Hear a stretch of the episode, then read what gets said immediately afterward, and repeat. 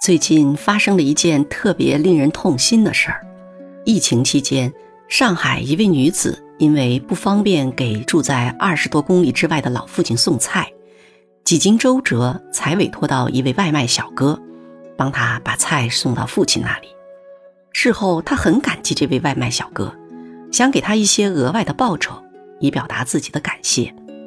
在被小哥几番推脱之后，他只得给外卖小哥充了两百元话费。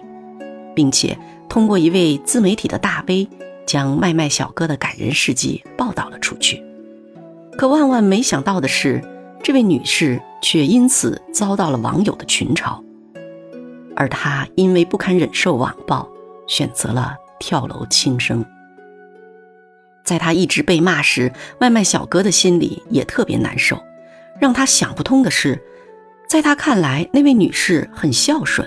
做的也明明是一件正能量的事儿，怎么就会遭到这样的网暴呢？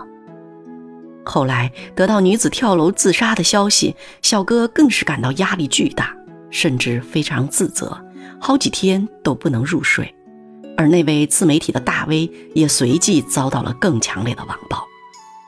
这实在是一件令人无比痛心又非常匪夷所思的事儿。一件好事，三个好人。一个被网暴跳了楼，一个自责的无法入睡，一个继续遭受着网暴。为什么会是这样呢？于是就有朋友想让我聊聊这个事儿。坦白的说，这个话题还真有点不那么好聊。第一，涉及的层面太多，三言两语还真说不透。第二，有些话如果不掰开了揉碎了讲清楚呢？又太容易引发歧义，引起误解。说实话，我也不想被网暴呀。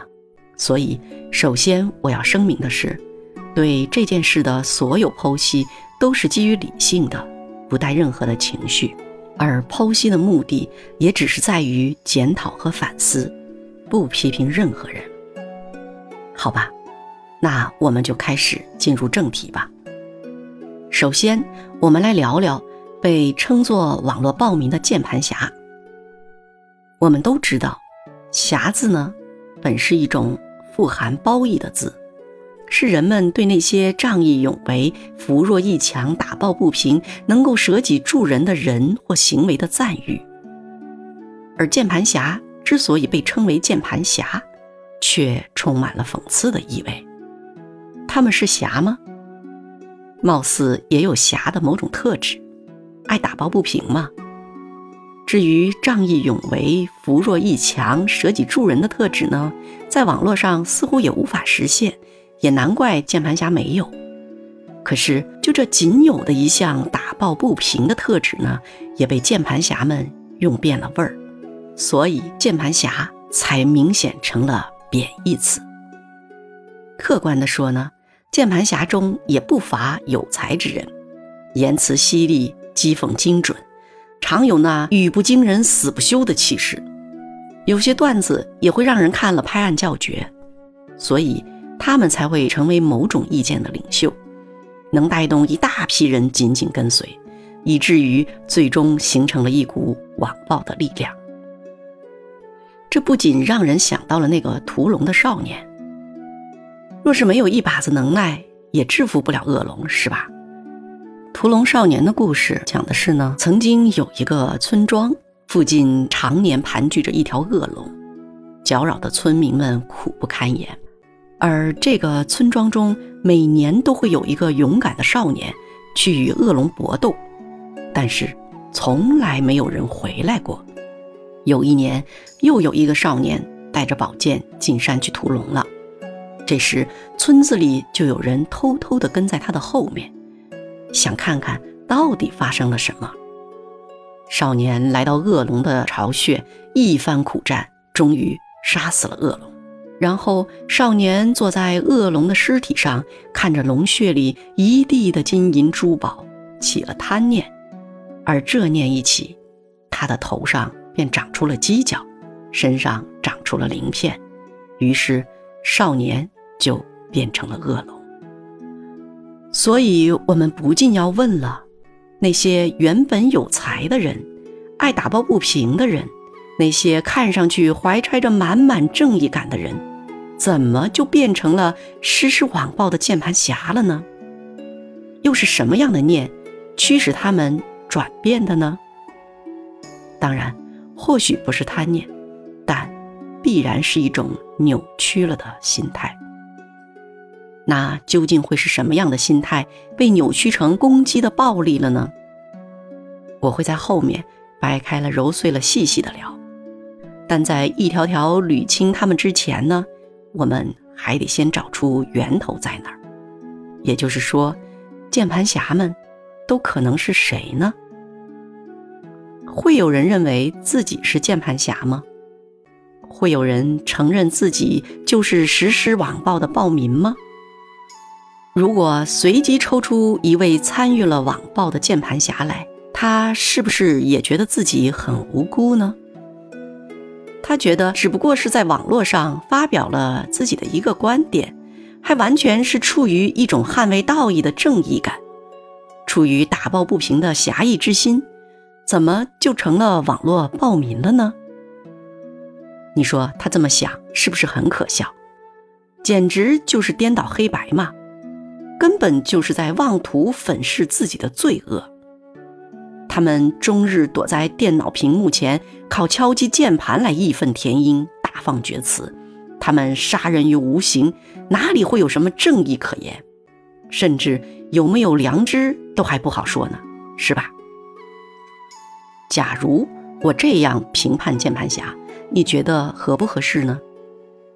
或许你会觉得，没错呀。键盘侠们就是这样的呀，他们把自己装扮成道义的化身，肆意的批判、指责、诋毁、谩骂和攻击他人。你说的一点也不为过呀。好吧，那我又有新的问题来了。假如我真的是这样批判键盘侠的话，那么我跟键盘侠们又有什么本质的区别呢？我不也是站在道德的制高点上在批判他们吗？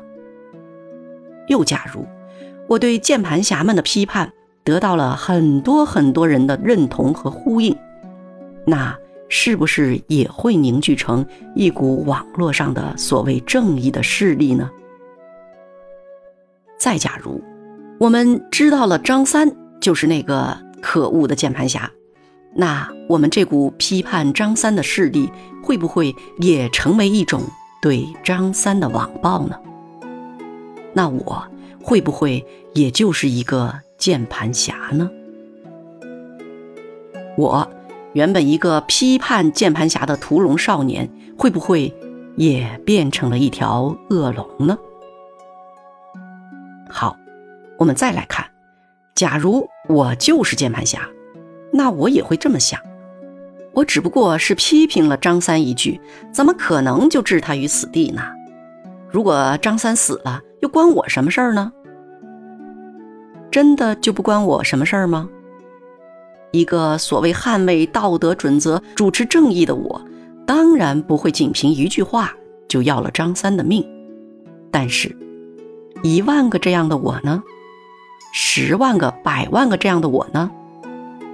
众口铄金，哪一口又是无辜的呢？所以，键盘侠究竟是谁？这是一个非常值得深思的问题。好了，这期我们就先留下这个思考题吧。最后，我们再来小结一下，顺便也预告一下下期的内容：一，网暴的事件时有发生，结果都令人痛心不已。人人都不希望再有网暴，人人都痛恨键盘侠，但是键盘侠究竟是谁呢？